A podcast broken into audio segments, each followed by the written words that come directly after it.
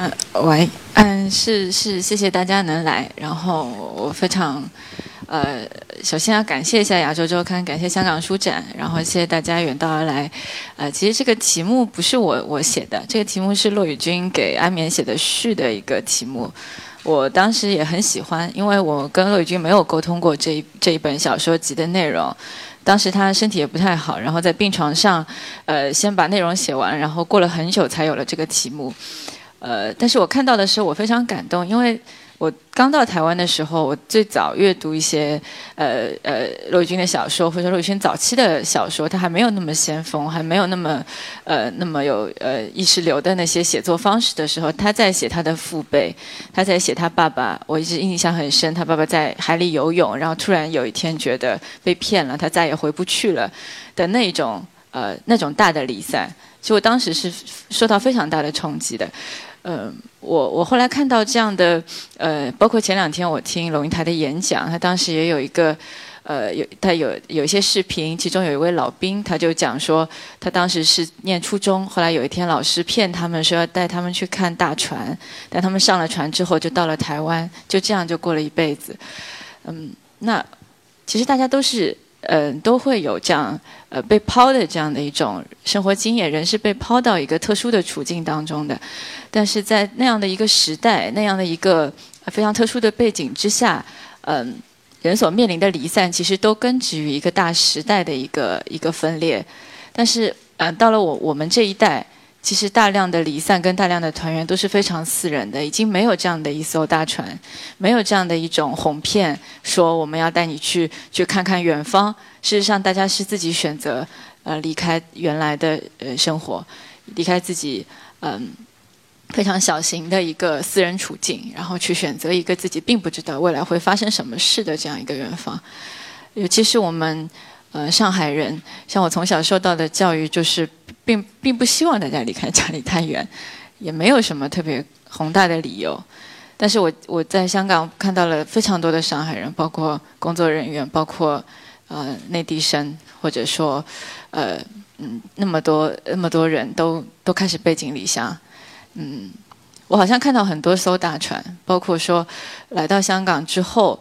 湾仔最近那么多人，我每天要挤着人流，然后出去吃饭的时候，我就会突然想到说，那些都是一生一世，来来这边可能有将近一百万人，那么拥挤的一生一世在这边不断的发生，这边有那么多擦肩，然后有那么多的呃分离，嗯，每一个人走在这边，仅仅是看看书展这件事情，其实也是一个命运抉择后的一个日常。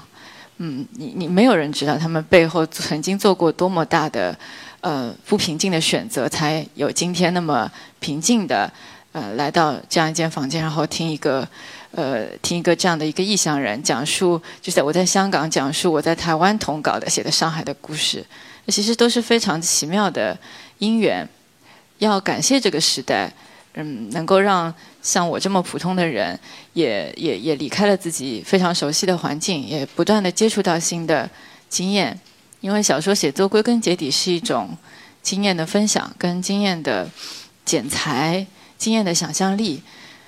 嗯，我我在台湾的时候，有有一些非常我曾经不太懂得的、懂得的一些呃一些相遇。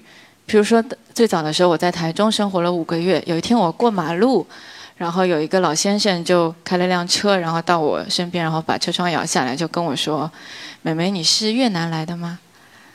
啊，当时我想说，为什么我是越南越南来的？我是看起来很像新娘吗？还是怎样？我只是出去买个便当。然后后来有一次我在台北的时候，我有一段时间在在在永和，然后我去中药铺买罗汉果。然后那个老板就一直很爱讲，他就喋喋不休讲。其实我没有跟他讲什么话，就说我年轻的时候是考律师的，然后但是台湾就是太黑暗，导致我没考上，就继承了祖就是家业，然后开始卖中药。他说：“哎呀，你们缅甸来的人听不懂了。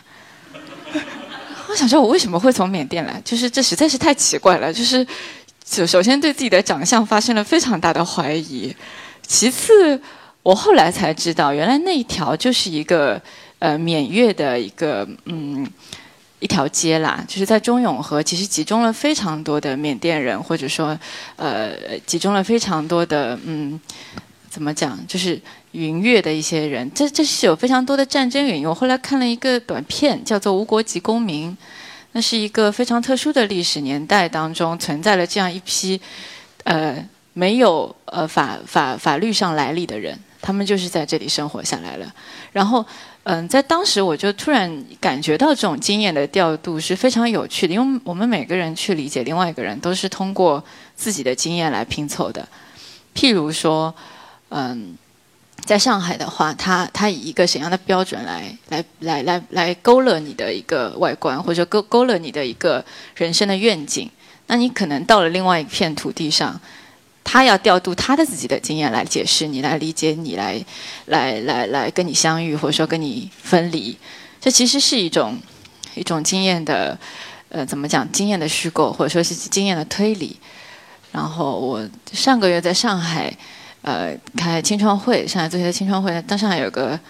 呃，非常非常资深的评论家讲了一段话，我觉得非常有趣。因为当时我们讨论的题目叫做“名物与事情”，这题目非常的文绉绉，其实也不太好讲，不太容易讲。但是我们都是青年作家，我们都讲自己有限的生活经验以及我们的写作。他当时听了很久，他就后来开始抽烟，他就说：“嗯，他说真正懂人情世故的人都是不写小说的。”什么鲁迅啊、张爱玲啊，日常生活当中都是不懂人情世故的。写人情世故的人，日常生活都是不懂人情世故的。啊，真然后呃，真正懂人情世故的人呢，又是不写书的。所以他就是说，你他他的感觉就是，你们在这边讨论讨论的这么激烈，其实是嗯，有一些有一些奇怪的事情。这是一第二个，他说，其实像我现在这样的年纪，已经不需要任何经验了。就说我们读小说是在读取经验。事实上，我们在嗯在小一点的时候，我们常常会面对一些长辈说的话，你听不懂，或者说一些呃陌生人他陌生的来历，你不能走近他，是一种经验的读取失败。那慢慢的，你开始发现经验是可以沟通的了，你可以用自己的自己的呃身世，或者说用自己的知识结构，去慢慢的理解一些跟你来历完全不同的人啊，然后呃这当中也有可能发生摩擦，也有可能发生。呃，不能理解的东西。我在上海大概念书，念到差不多硕士的时候，我都，呃，我都一直都很蒙昧的一个状态。我去台湾非常偶然，就学校叫我去，我就去了。嗯，在当时我也不太能够理解人跟土地是有缘分的，然后这个缘分可能是你自己无意识建构起来的。嗯，嗯，你跟土地相处的过程，其实就是你跟一个人相处。你慢慢会理解他的身世，慢慢会理解他的脾气，然后甚至他的呃为难，他有不愿意提及的东西，他有创伤。这个创伤可能是你觉得还好，可是他觉得我们我不想跟你讨论这件事。那这其实越来越像你跟人的相处，包括说跟大自然。嗯，上海是一个呃非常商业的城市，跟香港很像，一望无际都是人，然后呃。每一个人，就是你你你所能看到的，都是一生一世在碰撞。这里面有人，呃，一个人他生存所需要的所有的资料，包括金钱，包括呃前前前程，或者说包括各种婚婚恋之类的东西。嗯，但是我到了台湾之后，我慢慢发现，好像，嗯，我开始有一点懂得说，呃，土地是怎么回事，或者说自然是怎么回事。这可能要归咎于。呃，上海虽然它名字里面有海，事实上它又既没有山，也没有蓝色的海。嗯，在台台北却是一个半小时可以见山、半小时可以见海的地方。我每一次从桃园机场嗯下来，然后进台北，其实都是傍晚。然后台湾的云、海岛的云跟陆地的云、内陆的云真的比较不一样。我从来没有看到过这么呃漂亮的，或者说绚烂的云彩。我曾经在书里写过，说我说台中的云很多都是紫色的，然后有有些有些观光客就会去台湾，就会有有就会告诉我说真的是紫色的，嗯，那些东西都是我曾经日常经验之外的东西。我曾经跟我的编辑讲过这样的状况，我说有的时候看到天边的流云，看到那么呃绚烂的颜色，我会非常感动。他说你知道吗？我有的时候觉得上面有一朵就是我的爸爸。嗯，我觉得他在看着我。嗯，那在一个没有云的地方，或者说在一个没有这么复杂的天色、那么光、那么美丽的景色的地方，可能你不会有这样的闲情。如果你的身边都是都是擦肩而过的人流，你可能也没有办法抬头去看到这样的风景。那这些东西其实都是台湾给我的，包括嗯，在相当长的一段时间内，我的艺术教育其实是很匮乏的，我也不太懂画，也不太懂诗。那有的时候我看一幅画，我觉得这个画画的就是一个呃一个死亡的海洋，就是静止的一个画面。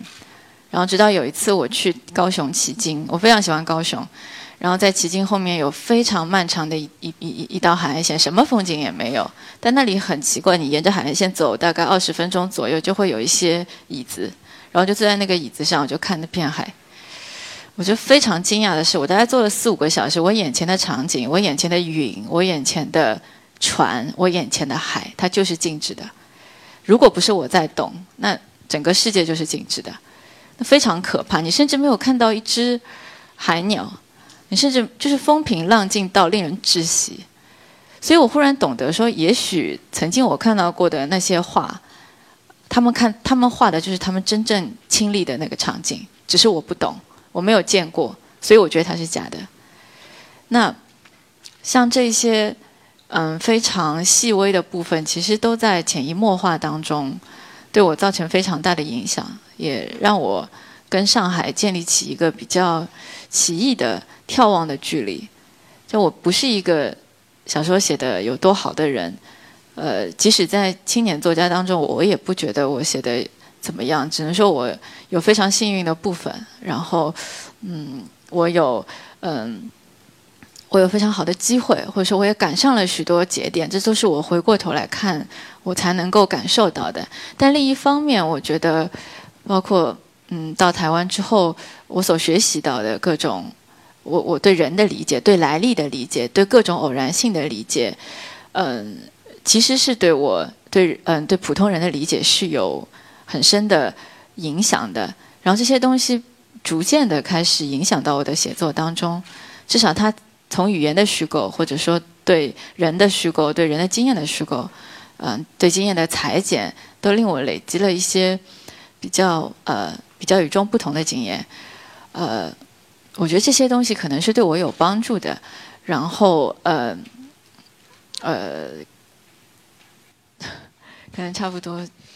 其实啊，一位是一位，大家刚刚都听到，一位是一个很谦虚的一位年轻的作家啊。那啊，我也想说，其实你不需要那么谦虚，你的长相都已经摆在那里，而且你也不需要怀疑自己的长相，因为其实，在缅台湾的很多缅甸人都是华人的后代，所以不跟长相是没有任何关系的。那我们再回过头来再说这个离散跟团圆的这个题目的话呢，嗯，很多人会说，我们现在所处的这个时代的离散和团圆，和以前的那一个时代的。人的离散和团圆有很大的不同。以前的那个人的离散，真的是一个回头上一条船就是一生一世。我们现在这个离散经常是怎样呢？我跟他说了拜拜之后，半个小时之后微信又来了。那呃，很多时候虽然我可以说是远渡他乡。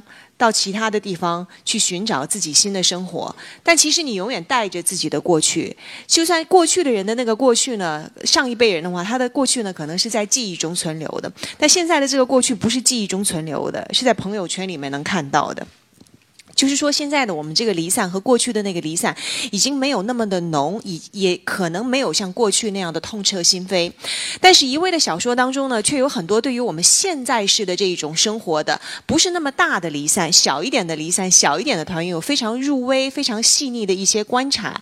就是现在的这个离散，我们现在的这种生活方式和过去的有什么样的不同，以及在你的小说当中，是不是也和过去的那种撕心裂肺的那种离散团圆有一些呼应的地方呢？嗯，谢谢有有兰。一一方面是，比方说，我有很多小说，其实都是写的父辈，就写我的长辈们。有的时候，长辈们面对一些他不愿意讲的事情，不愿意回答的事情，你就知道这里面应该有故事。嗯。然后有一些对话，它其实是有前世的。嗯，什么叫前世？我之前有有举过一个例子，就比方说《红楼梦》里面有很多对话是有前世的。为什么有前世？因为它它有原型，还有来历。比方妙玉给贾母奉茶。然后，呃，贾母就说：“我不喝六安茶。”你就知道这两个人认识，这才是活的对话，就不是说他写的有多好，只是说日常经验，他会告诉你很多故事，他会告诉你这个人什么脾气，可能一句话，他们是什么关系，他们是不是是故知，还是还是新认识的朋友？那我我也是，呃，小的时候肯定对长辈也不大理解，觉得这是另外一个星球的人。那慢慢我，比方说到现在，比方我父母很早就分开了。我现在也慢慢要活到他们处理不了自己感情问题的年纪了，我才发现好像是这世界上是有很多问题是没有办法处理的，就是大家都是走一步看一步，父母都没有经验，包括我写的很多小说都是写，呃一些小型的团圆，继父他在少年时代他不会想说我这一生要当一个继父的，继母也不会说下定决心说我这辈子要当一个好继母，这都是非常无奈的，就是说这个东西不是选来的，是他也是没有办法。他如果人生有更好的选择，他为什么不过得更加体面一点呢？就人只有在被抛到这个处境里的时候，他眼前的路才会这么明确。那不是一个不好的选择。有的继母也挺好的，有的继父也挺不容易的。但是，呃，我我我在更小一点的时候，我可能没有办法理解到这一层。那，嗯，这些都是非常亲近的，我们非常亲近的日常。那是那是上海人的那种。上海人比较能够理解的东西，我有我最近有在写一批小说，是大家知道可能就是家族试验的一个一个东西，就说包括像这篇里面的小团圆，在大陆发表的时候叫试验，他其实就写老中青三代是没有血缘关系的，但是出于一些各种很复杂的原因，他们坐下来吃一顿团圆饭，而且他们就是以这种一家人的形式一直生活到了当下，就我写作的这个当下，然后我就经常会去找这样一些素材，就是说。明明不是一家人，可是他们又因为一些原因，一定是有原因的。他们以一家人的方式在相处，而且相处了很多年，渐渐变得很像一家人。可是又有一个分寸。然后我我我最近发现这个东西其实非常有趣。包括我最近发了一个小长篇叫《戏名盛宴》，其实也是写的一个家族里面的边缘人物、毛刺人物，就是他不能讲，就比方说，嗯呃，继父继母他们也有孩子。那我跟呃我我作为主人公跟这样一个其实孩子怎么相处？如果他们的婚姻关系再次解除，那我们算认识算不认识？我们可能相处了十几年，我们关系也不算太差，可是他婚姻就是一个契约的附带物，我们就就是一些附带物，那些附带物的伦理关系，这里面是有理的。我们中国到到到到后期到现在，很多时候就说人已经没有礼这件事情了，有礼貌就很好了。什么是礼？就是其实它就是一个简直是人跟人的差别。它可能是一个腐朽的东西，可是它是一种分辨。譬如说，你是当官的人家，你进去，你只能用怎么样的怎么样的画，家里只能挂什么样的画，你只能用什么样的柱子，你怎么你只能穿什么衣服？你们不能商人不能穿官员的衣服之类的。那我一目了然，我知道你这个人，我到你家门口一坐，我就知道你儿子在不在家。你家里是什么状况？你知识分子还是还是呃还是商人之类的？现在我们看不出来，大家只要有钱都可以，钱把这些东西都打破了。那另外一种就是家庭伦理关系当中的礼，那也是一个非常复杂，可是以前的人就懂的东西。譬如说，呃，嫡庶的这种分别，或者说呃家里有各种复杂的缘缘故，然后这些人，我要我我可我跟这个人可以讲到什么分寸的话。这东西其实现在已经不太有了，我们现在更像外国人一样在生活。但这个东西在继父继母跟跟小孩，或者说继父继母的孩子跟孩子之间是有的。你你仔细去体会的话，你就知道有很多话他们不能讲，有很多话他们只能做到这一步。这东西也不需要教啊，它不是一个教养的东西，它就是一个天生你就会懂得的东西。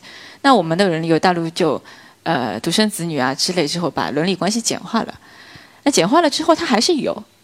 这里面是有非常多心酸的东西的，或者说是有一些不是滋味的东西的，是我很喜欢的。其实，嗯，比方说像我爸爸妈妈都还健在，他们也很爱我，我也很爱他们。但我已经想不起来我们三个人在一起吃饭最后一顿饭是什么时候了。他因为他实在是太普通了，他普通到，呃，好像没有必要去记得他，可是那竟然是最后一次。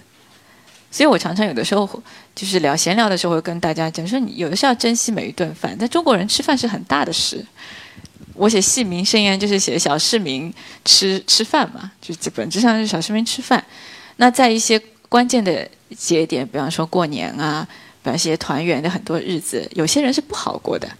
我为什么会觉得这个东西它是有传承？就是它很，我有我大概在今年，因为有有有有有一个活动，然后我去重看了张爱玲的小说，叫《半生缘》。《半生缘》的前半部分写得非常好，他写世君家里那些乱七八糟的事写得非常好。我不知道你们还记不记得，就是世君开场的时候就是过年。他呢，其实很简单，他爸爸有个小老婆嘛，他不想回到南京，然后呢，他就在待在上海过年。他跟他的好朋友叫舒慧在一起过年。他大年三十拉着舒慧去看一场电影，看午夜电影，看完了一场还嫌不够，又看第二场。他这个朋友倒是蛮好的，那朋友家里是蛮正常的嘛，还陪他看了两场电影。你就知道他这个过年对他来讲，这个日子是很难打发的。他不喜欢伦理生活的，他伦理生活不喜欢，他又没办法选择。那家里也没有闹得你死我活，我只是不高兴，我就不想过年，那怎么办呢？我就找朋友，那你要找一个很可靠的朋友陪你打发这个阖家团圆，到处在放鞭炮，然后这样的呃一个生活。所以以前我对这个小说的理解是不对的。我们常常觉得曼桢是那个受侮辱、受受损害的人，他非常惨，但事实上他只是穷，他并不是他的他的他的事故的程度，他不见得及得上世君的。就是在家，他家庭关系不复杂的呀。他有一个姐姐是个舞女，他家里很穷，姐姐要养家，所以就是这样，然后对他的恋爱生活产生了冲击。他的家庭结构是简单的，相反，他的这个看起来很木讷的，好像我们再也回不去了，很纯情的这个男朋友，他的家庭生活是有一点复杂的，是非常世故的，他要处理很多没有办法处理的事情的，所以他要比曼桢更知道事缓则圆的道理，就是像这种东西是。市民生活当中，我觉得非常动人的东西，那也就是我写这些故事的一开始的缘故，就是我我很喜欢这种，就是我想曼桢有曼桢的悲惨，世君也有世君的悲惨，其实他们各自都有自己命运非常这个悲惨的这一个部分，那嗯。因为这个哀眠当中有一篇叫做《小团圆》，它里面所有的故事写的都是上海的故事。其中有一篇《小团圆》写的是三代人的一个故事。其实这个三代人当中涉及到的悲欢离合，啊，也能够看到这个时代的一个变化。啊，我想很多人可能会好奇，你为什么会把这一篇取名叫做《小团圆》？啊，然后。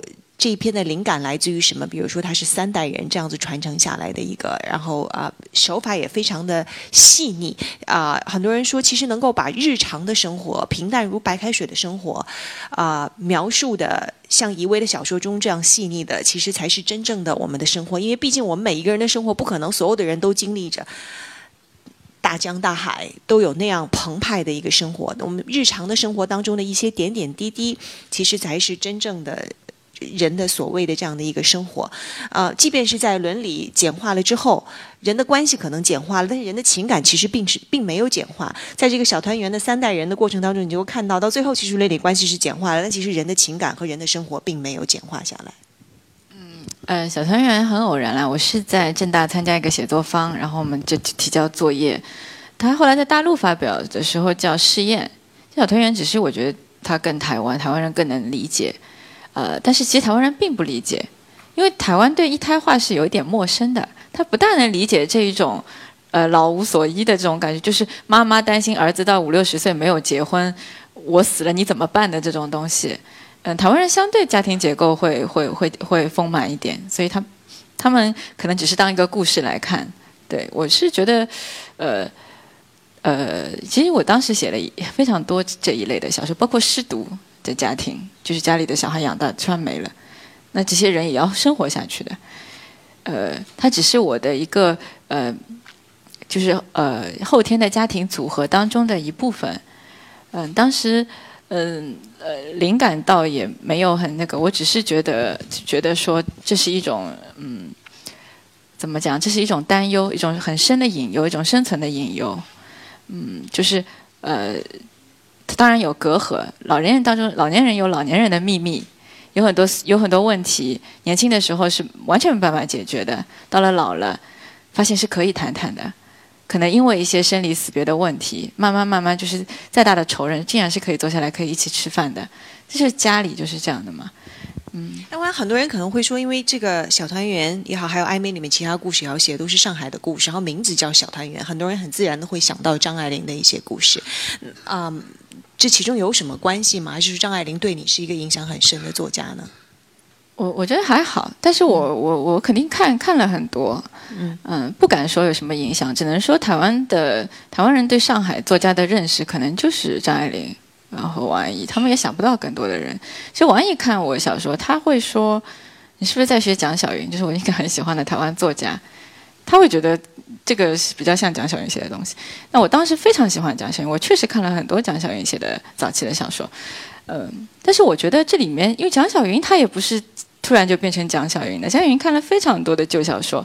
那我后来到台湾之后，我的研究方向其实就是明代小说，一些比较通俗的小说。这里面是有养料的，它有什么养料？它最最大的一个嗯，对我的帮助就是说，它里面有个悲喜平衡。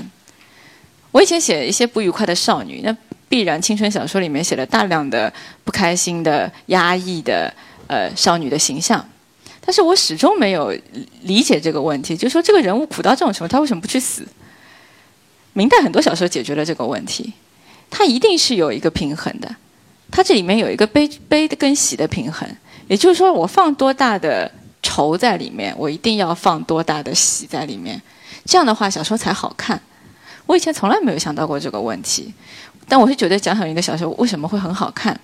我后来发现了，他有他他他很天生的，他就有这个天赋，他来掌握这种这种阅读上的平衡，因为他肯定也觉得这个是好看的东西，所以他才会这么去做。蒋小云的《百年好合》写的是民国三十八年的三十八位女性。等于是也是大离散这种背景之下的一些女人，然后她们辗转，她们可能从上海，然后漂泊到了台北，然后有机会一开房就去了美国，这样一个一生就说把走遍世界，要打三份家业的这些辛苦的女性，她们可能改嫁了非常多次，然后越嫁越好，那真是令人生气。就她写的是这样一种非常有趣的生存能力极强的人。我后来发现，只有这样的人，其实他在现实当中才能克服那么多的磨难活下来。而我写的很多早期写的很多人物都没有生命力的呀，就他那么弱，他那么不高兴，他竟然也没有一个向上的东西能够支，哪怕是一个非常低俗的向上的东西，可能都是会支持他走下去的。但是我没有那种东西。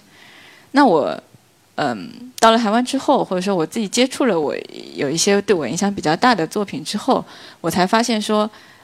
那个东西是有力量的，但通过这样的方式，你再回过头来去看张爱玲的东西，张爱玲是是务虚的，她恰恰没有那么强的生计在支撑她，就是以一种怎么讲，很皮实的、很皮实的、很有呃排力排众议的这种生生命力的女人，她她她很少写到这种，但是呃，确实是有一些。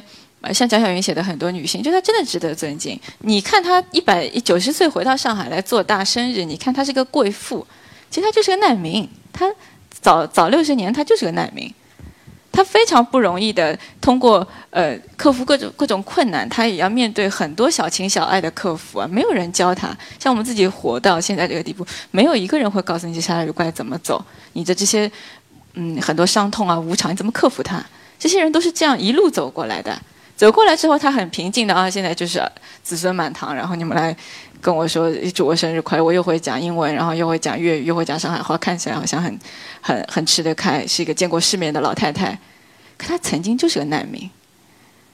那这样的人，他是经过时间检验，他有生命力活下来了。那我们是去看一个有生命力的人，还是去看一个孱弱的、一个嗯抑郁的这样一个形象呢？其实这样子啊。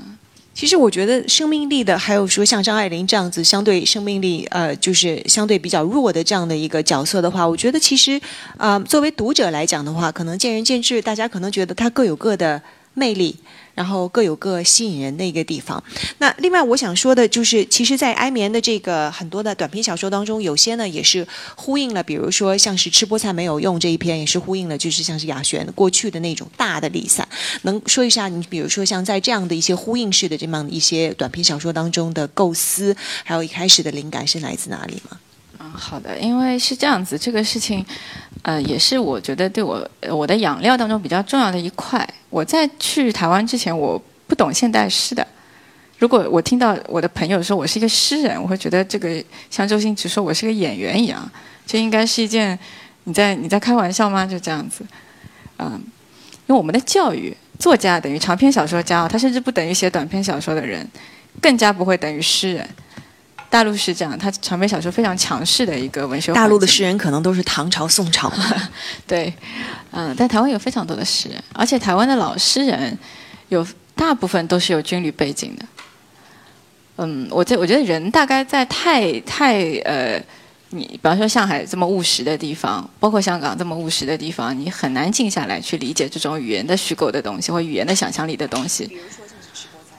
对，吃菠菜没没没有。他其实写的也是一个有军旅背景的，就是爷爷是一个，呃，爷爷是一个老兵，但他不是他亲爷爷，是过继过来的。爷爷就是回乡探亲的时候认识了，呃，就是呃，他他因为觉得自己身体不好，所以他要回大陆，想要等死，结果没死成，结果他他认识的人都死了，只剩下这个小孩，这个小孩是个陆生，是个大陆留学生，就跟我一样。所以爷爷就很奇怪，他就说：“哎，你你还是去台湾念吧，反正台湾台湾挺好的。”他就很奇怪，台湾那么好，你回来干嘛？就这种各种来，就几代人的矛盾，包括他后来到了台湾之后，他也不是非常适应。就这样的一种有一个前史的这样一个一个故事，呃，包括雅仙前两前前前两天在台湾，然后我也去听他的演讲，我觉得我还是觉得很。非常非常震撼，因为那一代老诗人其实做了非常多的努力，包括对台湾社会。他有讲过一个很有趣的故事，他讲说，呃，那时候在有一个年代，包括我们知道新浪潮电影，嗯，都是为了让世界看见台湾，因为世界不知道台湾，包括侯孝贤啊，包括说飞行城市啊，包括因为外国人可能他搞不清楚台湾跟泰国，所以台湾人有一段时间有一大批的呃有识之士，他们都很想努力让世界看到台湾。那就邀请了非常多外国人到台湾来，然后有一个外外国人就是刚下机场，然后政府就去接待他，就记者就不停的问他说你对台湾印象怎样？可他连坐下来喝一杯茶的时间都没有，他就说 so far so good。然后台湾第二天的报纸就出了标题，就是说如此遥远，如此美好，就说这个台对大陆对台湾的印象，所以那是一个非常奇异的时代，它是一种奇异的渴望被承认的一个一个一个状态。他是由这样的一批呃一批流亡者，或者说一批呃一群军旅诗人，他们在努力，他们在努力创造一个华文世界的写作。那我曾经的大我的大部分的教育背景就是大陆的教育背景，我觉得中文写作就是这样的。直到后来我到台湾，我才慢慢发现说，这完全是不一样的汉语写作。那老诗人不算，因为他们是大陆断代过去的。他们相反没有受到大陆四九年之后对于语言的改造啊，或者说对于语言的呃修订，嗯，对，嗯，他们是携带着语言走的。但是，嗯，譬如说，就像我们现在年轻人，我跟台湾年轻人坐在一起写同样一个场景，你一看就知道这是大陆人写的，这是台湾人写的。然后后来我开始参加一些文学比赛当评审，我就大致基本上能分出来，这个是马华的，这个是大陆的，这个是台台湾人，这个是香港人。都是用中文写作啊，这里面就有不一样汉语的逻辑。能举例说一下吗？比如说这个，咱们具体来说就说大陆和台湾嘛。如果再涉及到马来西亚的华人或者说香港的，恐怕就太复杂。那么就说大陆和台湾，因为大陆和台湾实际上真正的分离就是从一九四九年之后。那么台湾没有经过对文化的各方面的改造，就是它的那个语言实际上是一路没有断的。传奇下来的，那大陆的经过了改造之后呢，已经演变成了我们现在所讲的这个你我所讲话的这样的一番模样。但是呃，其实我觉得大家很多人可能在去台湾或者在看台湾的文学作品，或者包括在看台湾的一些媒体的产物的时候，都会有这样的感觉，就是嗯，台湾人讲话的方式和大陆不一样。那么相反，台湾人到大陆也会发现呢，嗯，大陆人讲话的方式和我们台湾不一样。那具体来说，举出例子来的，我看到的又很少，就是大家都有这样的一个感觉，但是到底。我们真的是不一样在哪里呢？嗯，大陆比较明快啦。从文学上来讲，大陆人更接受故事。台湾人有非常多的小说，他不是以讲故事为目的的。嗯，他对语言的想象力，对于语言的，比方说他受西方受现代主义影响非常大，尤其是年轻人，尤其大量的年轻人写诗。那他呃受到现代主义洗礼之后，他有大量的呃，并不那么像中文，在我看来，并不那么像就是中国文脉下来的这种语言非常少。呃，事实上，小说里甚至很难看到。比方说，举个例子，哪怕是论文写作，你也能看出来台湾的论文跟大陆的论文。我们比较明确，比较简单粗暴。我不会告诉你说，我就是针对谁讲的谁什么东西，我反对他，然后我开始讲我的道理。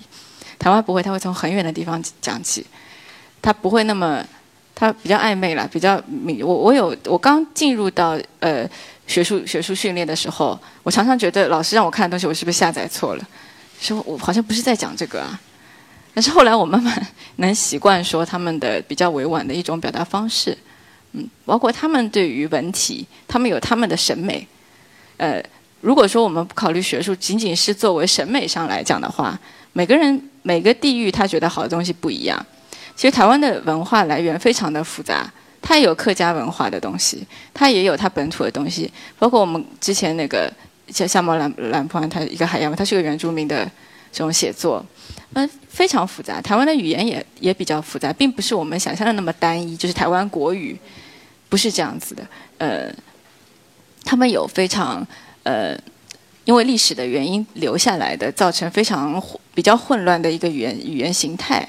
所以它不是单纯可以用方言这件事情来框的，来框定的。呃，但是我们从小说来讲的话，呃，大陆的。对于故事的追求，显然就是还是很强，故事性的追求还是很强。喜欢看一个好看的故事，如果这个故事变得很圆，就变得很厉害，大家还是承认说这这个人很会讲故事。那台湾可能，如果你仅仅是讲故事的话，你真的吸引不到那么多的人，啊。我听过就很有。趣的很多例子，因为有很多的台湾朋友都会跟我说，呃，莫言的东西看不懂。那莫言的东西看不懂，我理解可能很大的程度上是因为莫言他讲故事的那个背景、时代背景和就是台湾的很多人的经历相差的太远。但这其中可能也不排除，因为莫言的文学作品当中有很多乡土的语言，有很多乡土文学的那些内容在里面，和台湾这一方面恐怕也是相差特别远的。也就是说，其实台湾文学和大大陆文学在写作的风格上也是有特别大差别的，对吗？我想一位应该是有很大的一个这个理解，因为你看这个在台湾读书的大陆人本身也不是很多，而且在台湾又有写文章做评审这样的经历。像你刚才所讲的，你看到一篇作品你就知道这个是台湾的，看到另一篇的话就知道它是大陆人写的。嗯，关切东西比较不一样，台湾比较向内啦，对身体，因为他们的。他们历史原因造成他们对身体啊、国体啊、对离散这些议题非常非常敏感。呃，我举个例子，最简单的例子，呃呃，台湾有海洋文学，它有非常多漂泊的东西在。譬如说吴明义的小说，大量写海洋、写水，但是我们中国历来都是陆权为主的，所以我们大部分背靠的都是土地、实的，包括你讲的莫言也是土地，人跟土地的。连接跟人跟水域的连接是不一样的。你在一个岛岛屿岛屿生活的人，他的对于世界的理解、安全感各种东西都是不一样的。所以说我以前没有海洋观的。我曾经看我们，可是你是来自上海的耶。对，但是我没有海洋观啊，因为我看的所有的小说都是以大以都是以陆地为基础的。我以前根本就没有意识到过这件事情，就是他他对他对语言的冲击其实是有的。是非常大的，包括你你你对很多很多呃地景的理解、想象，或者说对历史的想象。那以以以岛屿为中心的这样一种写作，你四面环海，包括后来英国英国就是翁达杰的小说，还有很多都是在海上。他有写过大概两三次，是他少年的时候迁徙移民的一段经历，就是在海上漂泊，包括猫捉啊这些小说。那我到了台湾之后，我才有一点理解，说原来他写的是这样的一个动荡的，这样一个嗯，怎么讲，这样一个飘飘荡荡的一个青春的感觉。像台湾就有很强的这种漂泊感，是以前以前我没有没有，我们以前的漂泊是迁徙啊，都是也是以中原这种像像边域地区的这种，也是以陆地的行走为主的。说看起来这个不重要，事实上它很重要，因为我后来有看到。呃，复旦史地所有个老师写了一篇文章，他是那时候是正纪念郑和下西洋的那个有一篇，里面有一句话，我觉得我非常受用的。他说我们中国人对海洋没有梦的，就说我我可以征服到更远的地方，可是我对这件事情没有兴趣。就我船可以开到这里，可是我对这个东西没有想象的，所以说我就到这里为止就可以了。他有写过一篇很长的论文，主要就是讲这样的。这样这样的一个东西，但是你看台湾就非常奇怪，他有大量的人，包括像麦兰波，包括台湾有一些海洋海洋作家叫廖鸿基，他所有东西都写的很有趣。他说，原来海洋不是没有回忆。像麦兰波写了很多浪花的记忆、鱼的记忆，我的时候觉得他看我都像看鱼，就 因为他他所有的经验并不是他看人可能没有。没有那么多，可是他到到捕鱼季的时候，他可能看到大量的鱼。他妈妈就跟他讲说：“你有一天可以，呃，飞鱼装满船舱，可是就容容不下一斤两的幸福。”就是他有这种东西，这种东西是我在上海这个环境里面，一个工人新村的环境里面成长的小孩，一年去一两次外滩，真的是不会懂的。就是永远都像我爸爸是个海员，我到台湾的时候。我从来没有理解过他，呃，我觉得他对我来讲就是远方，我这辈子都是远方，走也走不到的，就是像卡夫卡的城堡一样。我一直跟讲说，就是这种爸父亲的心，就像卡夫卡的城堡，你看看就在那里，你永远走不进他。呃，我不能想象他有一生的时间在海上，那么枯燥，那么无聊，然后呃，他他的生命经验居然。全部都，他的青春全部都交给了这样一个不会讲话的一个地方，而且他他并不是一个职业表达者，他也不写诗，他是个工人。那嗯，但是我到了台湾之后，好常常去看海，嗯，有的时候浪呃就是台风来的时候，你隔得很远，你看一片黑色的海洋，然后它的浪花，它整个它触礁的这种场景，我才知道说原来我爸爸是把一生交给了这样的一个地方。就是他跟海洋相处的时间比跟我长，我一年见他一两次，他一年可能有十个月在海上。那他不是一个浪漫的职业啊，可能年轻人会觉得那很好，那很美，那那是个历险记，其实并不是的，他是极其枯燥、极其无聊啊，他对心灵是有伤害的，导致他没有办法跟我相处。但是我们没有办法，因为我完全对海不了解，那可能是命运会让我至少会去接触他的一鳞半爪，就是。了解一下，呃，我身边的人。像很多人可能也会说，跟海相处短暂的时间的话，肯定是浪漫的；但是长时间的话，恐怕就会带来更多的是寂寞。有意思是，台湾的文学当中虽然有很多漂泊的元素，也有很多漂泊的性格，但其实真正台湾到现在的年轻这一代的作家，他们已经没有在漂泊了。漂泊的是他们的上一辈，但是这样一种漂泊的精神和对于后一代的影响，却一直留存到今天台湾文学的一个现在。那嗯，像是余威这样一个从上海到台湾。这样的一个环境当中是完全不一样的。其实我知道上海很多的学生最后在考研啊，在这个学习深造的过程当中，更多的会选择来香港，选择去台湾的并不多。啊，因为为什么会做这样的一个选择，以及自己后来到了那边之后，是不是会有一种很割裂的一种感觉？觉得台湾的这个社会虽然同样讲的是国语，我们大家都能够听得懂，但是从文化上，还有从这个文学写作的各种手法法上，却跟大陆的已经有这么大的隔阂。呃，那那一定会有，但我到台湾非常非常偶然。我最早去台湾的时候，呃呃，刚刚开始团行开放，然后我大概第二次去台湾，在台大当访问学生的时候，自由行开放了。我硕士毕业的时候开始招录生，就正好都踩在一些节点上，非常非常偶然，就是呃，没有没有想，其实没有想太多，很多人都没有想太多。尤其是第一、第二届，然后台湾处理我们的经验也不是很丰富，都是，呃，没有先例，嗯，各种都有有些困难。但是不管怎么说，对我个人来讲，肯定是，呃呃，幸运的部分远远大于一些生活上的摩擦的，尤其是文学上，文学的养料上，嗯，对语言的驾驭能力上，我自己都能感觉到，呃。我以前写的写的大量的，比方说，我可能四五年写的东西跟现在都完全不一样，看人也比较不一样，因为你有距离。我现在住在山里，我看不到很多人，我都是回忆，啊，都是我印象当中那些上海人，他们会以怎样的方式来处理目前的问题？会觉得有了距离以后，其实观察能够更加入微吗？能不能举例说，就是你现在看人的方法和你过去看人的方法怎么不一样呢？上海。王毅有一个散文写的，写上海人写的非常好。他说上海这个地方，它不让人沉沦，但它也不让人升华的。我我怎么活，我是看着你怎么活，我就要怎么活。我要比你好一点点，但也不需要比你好太多。但我不能比你差，就他永远都是在这个漩涡里。我现在已经完全是个掉队的人了，就我已经进入不到那个。你不是沉沦了，是升华了，并没有。就是呃，其实是这样子，因为上海对人的评价体系太单一，并不是说他不好，他也挺好的，他让人奋进。就是隔壁邻居都对你有要求。他自己可能股票不太好，可是他对你有非常高的要求，那这非常奇怪。像，呃，其实你换个地方，可能别人对你就没有那么高的要求。他也不是说不喜欢你，可是他就是没有要顾到你你这一块。可是，呃，在上海的话，就是一些莫名其妙的人都会为你操碎了心，他自己的生活可能一团糟。嗯，我离开那个环境，其实有一段时间，我一开始的时候是没有没有那么感觉那么深刻的。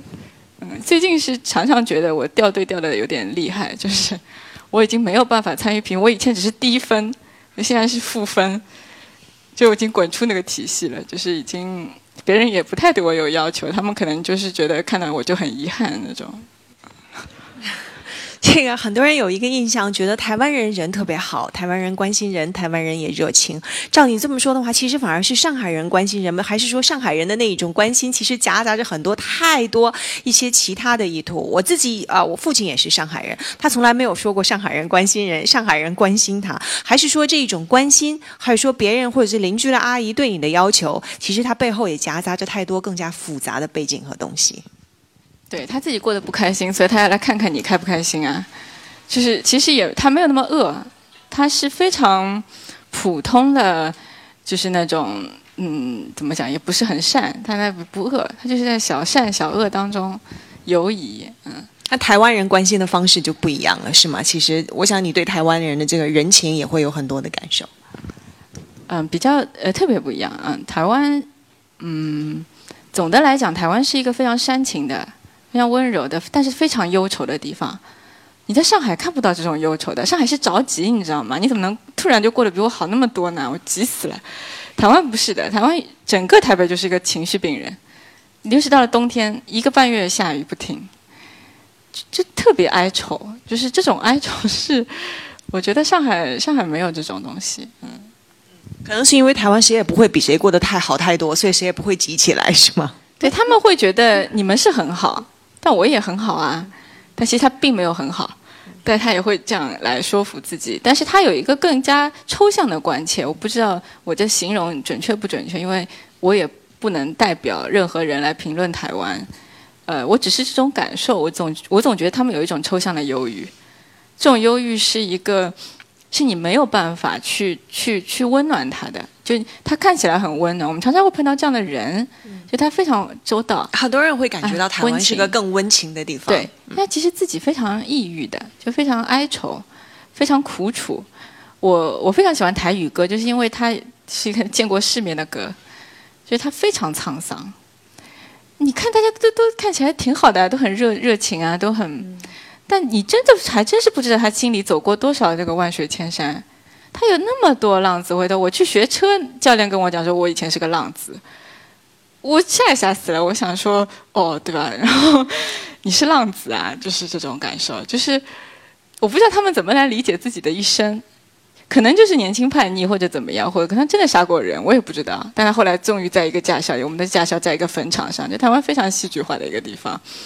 然后他就。一直都在跟我讲他的人生经历，也不知道真是是真是假。但是你在上海在驾校里面的教练，他永远都在骂你，他绝对不可以跟你讲说他是一个浪子，就算是也不会跟你讲的。对，就是我我如果用我的上海经验去理解这些事情，你会真的会觉得莫名其妙格格不入，你是不是有病？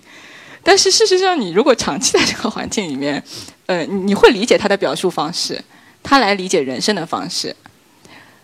嗯，上海人不是这样，不是这样来来来看待人生的。台湾人他有他的世故的一面，还有他温情的一面，包容的一面。但相对来讲，他的，我总会觉得他的基调是非常低沉的，就是他还是挺挺挺哀怨的。它有台语当中有非常多不开心的词。我以前呃没不了解台语的时候，我现在也不太了解，是因为听歌才知道的。因为歌里面的词就这些词嘛，关键词。它有非常多不是小情小爱的东西啦，它有非常多呃，可能人生到一个阶段才会有的那种悲凉的东西在。他有他发明了很多词，可能他不是发明，它就是存在。那这个存在就是跟这个族群。跟台湾人或者说闽南的这些人是有关系的。为什么一个小小的港口，它能够凝聚那么多的漂泊的东西在？你们的船到底开到哪里去了？为什么会有这种回不来的感觉？为什么始终有一种浪子回头，但是我回不去了？它有大量的歌，很好听的一些，我们现在在台湾电影里可以看到的一些歌曲，它都是讲说，我走上了呃浪浪子这条路，对吧？然后再也回不来了。都是这种东西，都不断的在如怨如慕，然后如泣如诉。包括江蕙的大量的歌，那江蕙为什么在台湾红成这样子？我也到了，我现在变成一个大龄女青年，我才知道，哎呦，江蕙唱的真好，就她唱的就好像都是在讲我们的事。因为你在在在很小的时候不会理解的嘛，因为她就是唱尽一个人的一生一世，你真的还找不到一个角落她没有唱到，怎么会存在一个这样的人？就是为什么台湾人那么追捧他，其实就是他们会觉得这样一个人他是懂我的，他是懂我生活当中那些细枝末节的不开心，而不是说他是只是失恋，失恋是一件很很具体的事情。人人生有将会会唱很多，呃，嫁女儿的那种东西，或者说我没有结婚，可是我过得还不错，嗯，但是我总是有一些细微的时候，我会想到爸爸妈妈，然后我会想到。我会我看到年轻的女孩子我会怎么样，或者说我会想到七老八十，他的他最有名的歌，甚至是唱说，如果我们老了以后，儿子媳妇不孝顺，我们要怎么样？我们看看年轻时候的照片，你怎么会在一首歌里面写儿子女儿不孝顺？然后他会那么感人，台湾人听到想起来他就会他就会哭啊，像这种东西，他有非常细腻的人情世故，那商业城市没有这个，太忙了，这个听一薇的讲话，觉得你的世界里面既有嗯台湾的这种漂泊沧桑的感觉，但同时呢，看你的小说呢，又能够感觉到，其实你同时也活在上海的那一个世俗的社会里。啊，哀眠有一篇，这里面有一篇短篇小说的名字就叫做《哀眠》，它写的是一个非常世俗、非常接地气的一个故事。啊，你觉得你自己会活在这样的两个世界当中吗？会啊，我我很喜欢小市民。啊，也喜欢中年妇女，嗯，非常爱他们，因为，嗯，我一直都觉得，就是说，那些路上穿越的那些行人，我刚刚有讲过，那些都是行走的一生一世。这个人今天出去买菜，一个女人都可能千里江陵，她心里已经去了很远很远的地方，她最后回来买了个菜，是这样的，是嗯，你不能觉得他是一个空洞的人，事实上，有的时候他讲出来的一些事情，真的会把你吓死，或者说。他理解人生的方式，他为什么会过成现在这样的日子？很可能是因为他做了一个非常不平静的选择，他认了，他他不认也没办法嘛，他只能过这样的生活。事实上，他人生可能遇到过非常多的机会。我们要知道，就是人生的机会，有的时候是逆时代的。我们看了非常多时代顺时代的东西，比方说因为文革，或者说因为一些大时代的悲剧造成的家庭的破碎，可是。中国太大了，中国有非常多的西西西缝缝隙当中的人，他就是你时代好起来的时候，我人生开始下坡路。你举两个职业就知道了，出租车司机，他曾经在上海是大家都要嫁的人，你已经完全不记得。现在你看那些，对吧？那些专车司机都每天都过得像过街老鼠一样。嗯，他可以转行去做专车司机啊。对，但是事实上这个职业就是下坡路。包括我父亲是海员，那也是一个。那是一个怎么讲？就是一个直直线的下坡路，他把它走完了，就很认真的把它走完了，就这样的一个一生一世，他跟时代没有关系啊。我他当然跟时代的发展是有关系，他怪不到会高高考没没有考高考这件事，大部分很多人都考不上大学的呀。理论上就是很多人都不爱念书，你当然有一个时代，你可以怪时代，是他们不让我念书。你们这些人都去念书，有多少人爱念书呢？其实也是很偶然的，能怪到时代是一件我我这样讲可能很冒犯，但事实上我我的意思是说，确实是有一些人他的人生就是逆着时代轨迹在走的。大家都好起来的时候，他日子越过越差，而且没有什么理由，他就是沉沦了。这个就说，甚至说像一个大机器，尤其是他经经过一个就是大商业时代、大机器时代之后，你是不是一个好人，对这个时代是不重要的。我今天特别，我这一人一生都是个好人，最多人家也就是在。追悼会上讲说，哎，这个人其实是个好人，这就结束了。你是不是好人，对对对这个世界是没有作用的。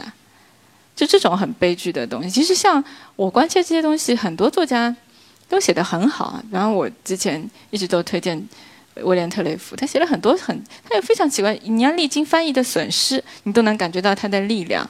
他在一个葬礼上，有一个小说叫《作对死者》，里面有一个妇女，她就讲说。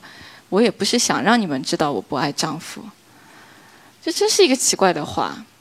但是，呃，他他就直接代表了他的一个处境。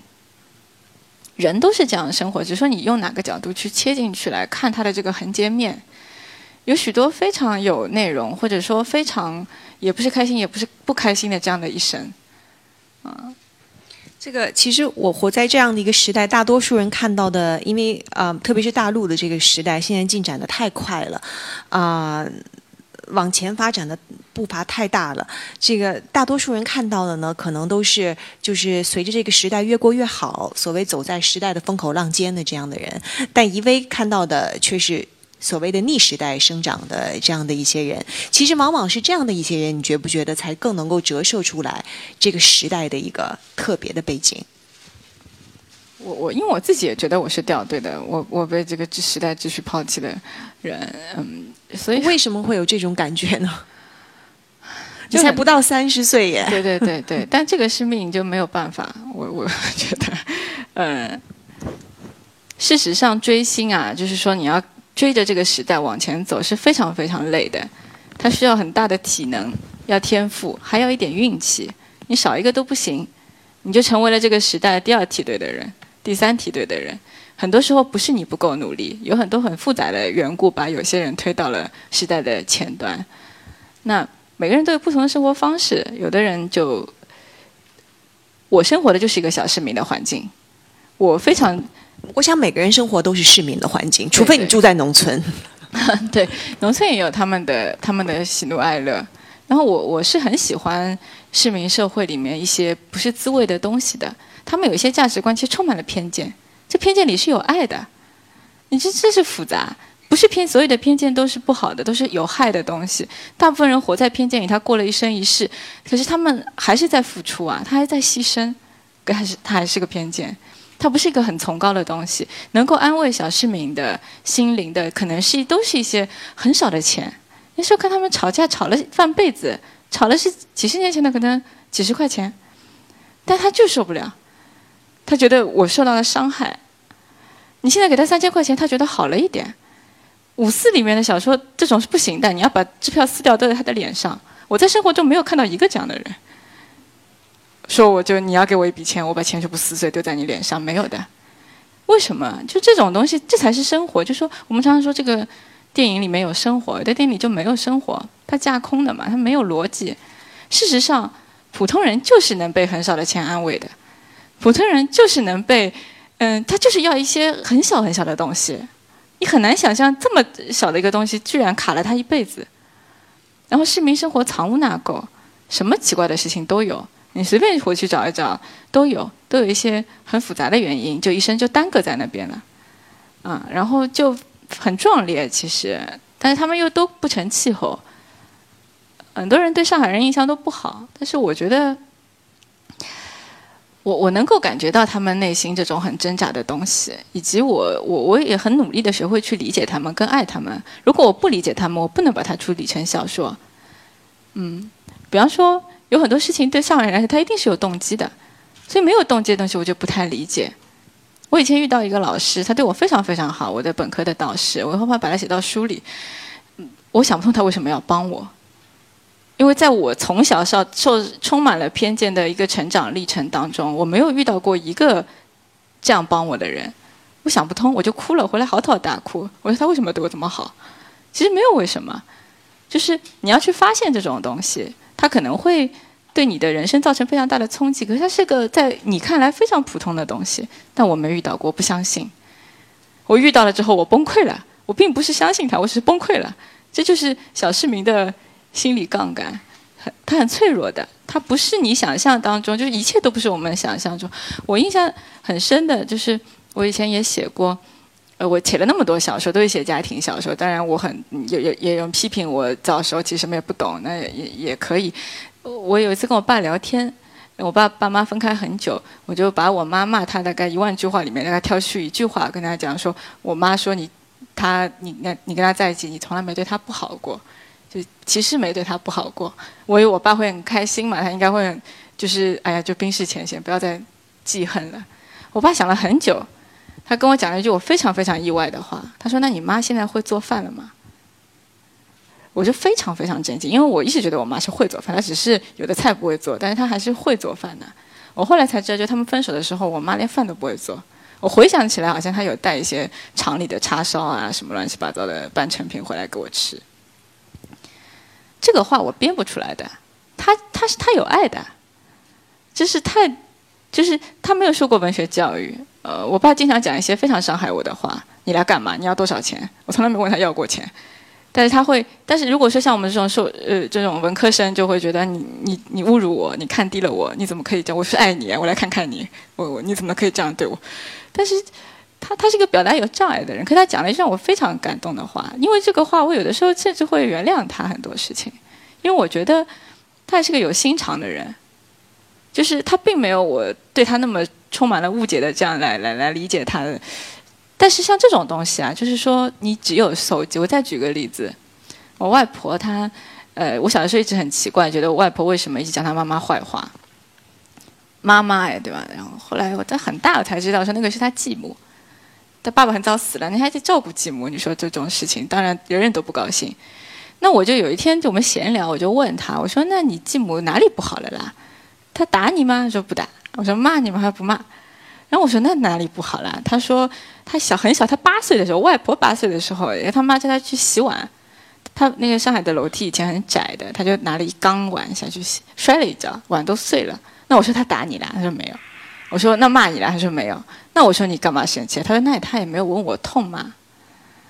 然后那个时候才想说，好像继母是蛮难当的，因为如果是妈妈的话就打一顿啊，你把那么碗都摔摔碎啦。他记到现在，他记了七八十年，他没忘记，就是最后可能也是继母收拾的这一切，因为小孩小嘛，他就说，那他也没有问我痛吗？就一直那种少女的这种这种愤怒，一直都延续到了今天。这个就是市民社会啊，就是小就是小市民的爱跟小市民的不爱。你有的时候真的很难讲清楚一个很伟大的东西来来来框定它。我很。我很容易在这些细节里面，就沉迷到这些细节里面去，啊！但是我知道它格调不非常高，这其实我们每个人生活的世界都没有，我们没有，我我们至少。我想，绝大多数人的生活当中都没有什么伟大的事情，都没有什么排山倒倒海的这种悲欢离合、大的离散、大的团圆。每个人都生活在这种小的细节当中，每个人都有自己小小的惆怅、小小的心肠，可能也有一些小小的怨恨和哀怨，会记得自己过去的一些事情。所以，其实啊，我想小的细微的地方才是最真实的。我们每一个人的生活，《哀眠》这一本书中呢，其实写的上海很多的故事都是非常真实的。我想，可能呢，很多就会看了之后觉得发。生在自己身边，但是一薇的描写呢，又是那么的细致入微。那同时，一薇呢也有很多其他的这个小说，并不是完全局限于上海的。那么有些，比如说也是在台湾的一些见闻呐等等，也是发表成文，后来小说啊，这个发表成文小说啊，有很多他的这个故事